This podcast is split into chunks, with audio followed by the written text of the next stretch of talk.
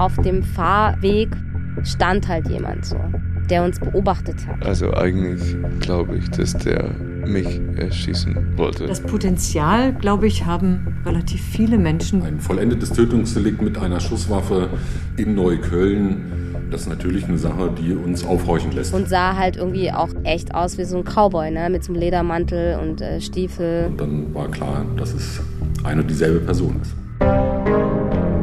Wer hat Burak erschossen? Der ungelöste Mordfall von Berlin-Neukölln von Philipp Meinhold. Folge 8. Der Hinweis. In der vergangenen Folge habe ich von dem Mord an Luke Holland berichtet, der dem an Burak in einigem ähnelt. Wieder wird ein junger Mann auf offener Straße erschossen, wieder in Neukölln, wieder gibt es keine Beziehung zwischen Täter und Opfer. Das Frappierende? Der Täter, den man nach dem Mord an Luke Holland festnimmt, taucht bereits in der Akte zu Burak auf. Insgesamt gehen weit über 100 Hinweise bei der Mordkommission zum Mord an Burak Bektasch ein. Noch im Dezember 2013, anderthalb Jahre nach der Tat, wendet sich der Besitzer eines Neuköllner Pornokinos an die Polizei, weil er vermutet, dass einer seiner Kunden etwas mit dem Mord zu tun haben könnte. Der Hinweis sah so aus, dass dieser Mensch davon berichtet hat, dass dieser eine Schusswaffe bei sich trug, auf Nachfrage auch gesagt hat, dass es eine scharfe Schusswaffe sei und er gefragt wurde, ob er Munition dafür besorgen könne. Die Polizei hat damals ein Vermerk äh, erstellt, also ein polizeiinternen Vermerk. Der Rechtsanwalt von Buraks Familie, Mehmet Daimagüler. Da hieß es, äh, dass sich eben dieser Pornokinobetreiber gemeldet habe und dass man äh, mal nachgeschaut hätte, er hätte schon 2006 eine Hausdurchsuchung erlebt, wo eben Munition gefunden wurde. Das war's. Okay, aber das heißt, mehr als diese Notiz ist den Akten nicht zu entnehmen. Alles, was wir wissen, ist dieser Vermerk. Es gibt kein Vorher und es gibt kein Nachher. Ich möchte mehr über diesen Mann erfahren und mache mich auf die Suche nach dem damaligen Hinweisgeber. Ich finde ihn im Oktober 2015 in einem kleinen Ladenlokal in Neukölln, wo er ein Pornokino mit zwei angeschlossenen Zimmern betreibt. Der Mann steht selbst hinter dem Einlasstresen. Im Raum nebenan warten zwei Frauen darauf, dass Kunden auf eines der Zimmer gehen wollen. Naja, er kam immer rein hier. Und dann haben die Mädels mir erzählt, er hat eine Pistole bei sich. Ja, dann habe ich gedacht, naja, das wird wahrscheinlich eine Schreckschusspistole sein und habe mir weiter keine Gedanken gemacht. Und irgendwann hat er mich angesprochen, ob ich Munition besorgen kann. Ich sage, die kriegst du doch in jedem Laden, Schreckschuss oder Gas oder was. Nee, nee, echte 9 mm. Ich sage, damit habe ich ja nichts zu tun. Das alles passiert noch ein paar Jahre vor dem Mord an Burak. Eine Zeit lang kommt der Mann regelmäßig. Ein Stammkunde, den die Frauen Django nennen, wegen seines Barts und den langen Haaren. Und Jahre später habe ich dann gehört, oder im Fernsehen und Zeitung und Radio, dass da ein junger Türke erschossen wurde und zwei wurden verletzt in der Nähe vom Neuköllner Krankenhaus. Und dann auf einmal habe ich gedacht, Mensch, das Kinder, da hast du ihn noch mal hingefahren. Das ist schon Jahre her. Was wollte er da? Ja, ich habe gefragt. Er wollte zu seinem Bruder und ich sage, was willst du denn da? Naja, wir machen Schießübungen. Ich sage, Schießübungen? Im Garten oder was? Nee, nee, im Keller. Naja, ich habe mal nicht weiter bei gedacht und geht mir auch ja nicht an. Und äh, Jahre später, wo das dann mit den jungen Türken passiert ist, mit den beiden, ich fahre da mit dem Auto vorbei, sehe die Kreuze, und habe gedacht, hallo, hallo, hast du den nicht mal hier in der Nähe abgesetzt? Wo genau, weiß ich es nicht mehr. Der Betreiber des Pornokinos erzählt die Geschichte einem Polizisten, mit dem er in einer anderen Sache zu tun hat. Dieser wiederum informiert die sechste Mordkommission und Kriminalhauptkommissar Hübner ruft den Informanten zurück. Weil das Ganze aber, wie er sagte, sieben bis zehn Jahre her war. Der Hinweis ging 2013 bei uns ein und die Munition, die da nachgefragt wurde, nicht die ist, die zu der Tat äh, zum Nachteil von Burak verwendet wurde. Aber wir konnten da keinen hinreichenden Tatverdacht äh, feststellen. Scheinbar ist er nicht für äh, die Tat vom Krankenhaus Neukölln verantwortlich. Können Sie noch was zu den Ermittlungsschritten sagen?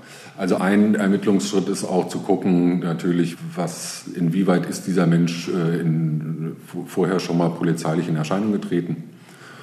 Und da hm, stießen wir auf einen Vorgang im Zuge dessen bei diesem Menschen auch durchsucht wurde, äh, seine Wohnung angeblich auch, weil er eine Schusswaffe hatte. Damals wurden aber keine Schusswaffen gefunden, es wurden Munitionsteile, Munition gefunden, die teilweise auch nicht funktionsfähig waren, aber keine scharfe Schusswaffe. Haben Sie mit ihm damals auch gesprochen? Nein. Den Hinweis des Sexkinobetreibers hält Kriminalhauptkommissar Hübner für nicht relevant. Im Januar 2015 notiert er in der Ermittlungsakte, ein Bezug nach Neukölln sei nicht erkennbar, ein Bruder könne nicht ermittelt werden. Beides ist falsch und hätte durch einen einfachen Anruf bei der ehemaligen Lebensgefährtin geklärt werden können. Die sagt, Rolf Z. wohnte seit 1975 in der Neuköllner Ringbahnstraße.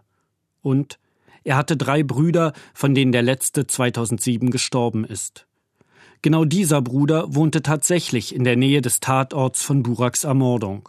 So wie es der Hinweisgeber der Polizei geschildert hatte. Er war eigentlich, eigentlich ein Fundskerl, ja. Er war ein sympathischer Mensch und mit ihm konnte man auch mal lachen und äh, mal Spaß machen und das war es eigentlich. Im Juli 2017 treffe ich einen ehemaligen Nachbarn des Bruders von Rolf Z. Ja, dann kam er mal rüber, weil er, wie gesagt, auf der anderen Straßenseite bei seiner Schwägerin, würde ich mal sagen, ja. Und dann hat man ein bisschen geklönt und das war es eigentlich. Aber das heißt, er kam auch nach dem Tod seines Bruders noch rüber zu seiner Schwägerin. Naja, ich würde sagen, hauptsächlich, ja. Weil der Bruder, der konnte ja alles machen und dann ist der verstorben. Naja, und dann hat er sich quasi um dessen Frau gekümmert nicht? und äh, hat alles Mögliche und Unmögliche, ist einkaufen gegangen mit ihr und überhaupt handwerkliche Sachen, ja. Er hat gemauert, er hat äh, da einen wunderbaren äh, Kamin, er hat einen wunderbaren Sitzplatz gemacht. Also er war quasi ihre rechte beziehungsweise linke Hand. Wie oft war er so bei ihr? Oh, es kam relativ oft vor, ja. Bestimmt in der Woche war er zwei, drei, vier, fünf Mal da. Und er hatte ja kein Auto, er musste ja mit dem Fahrrad kommen, beziehungsweise mit dem Bus.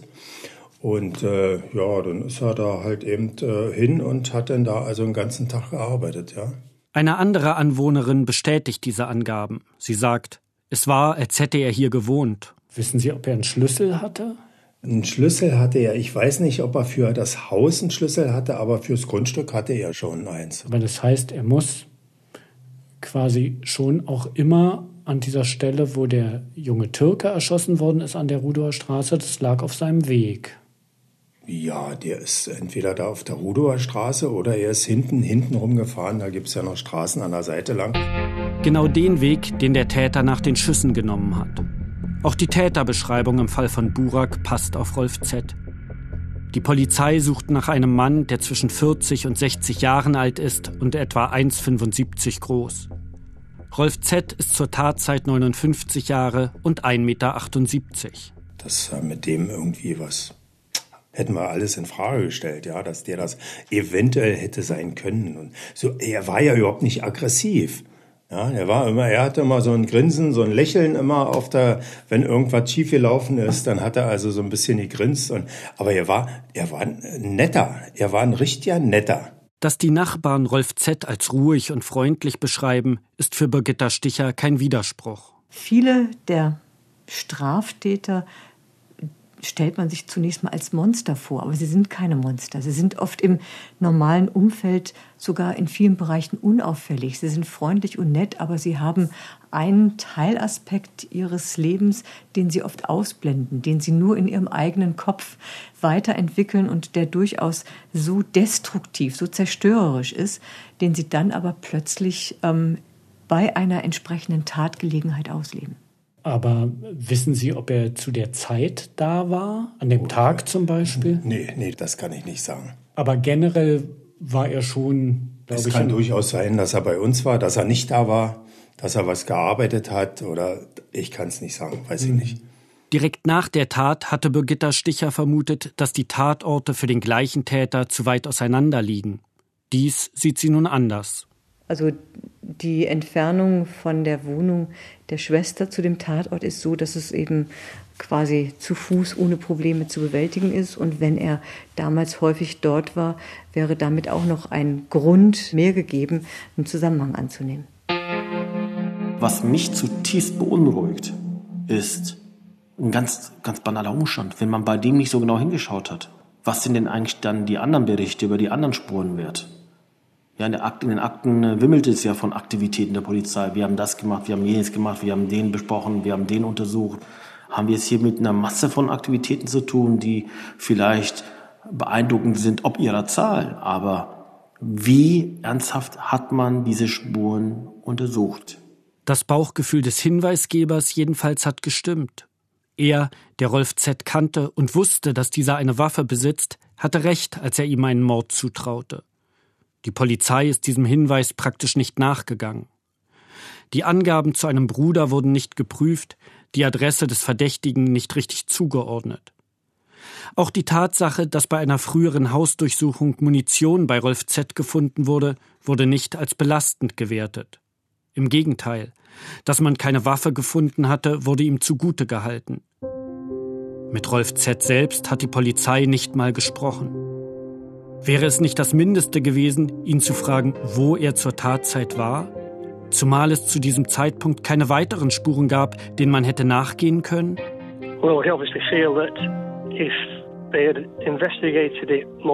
wir sind überzeugt, dass unser Sohn Luke noch leben könnte, wenn sie damals gründlicher ermittelt hätten.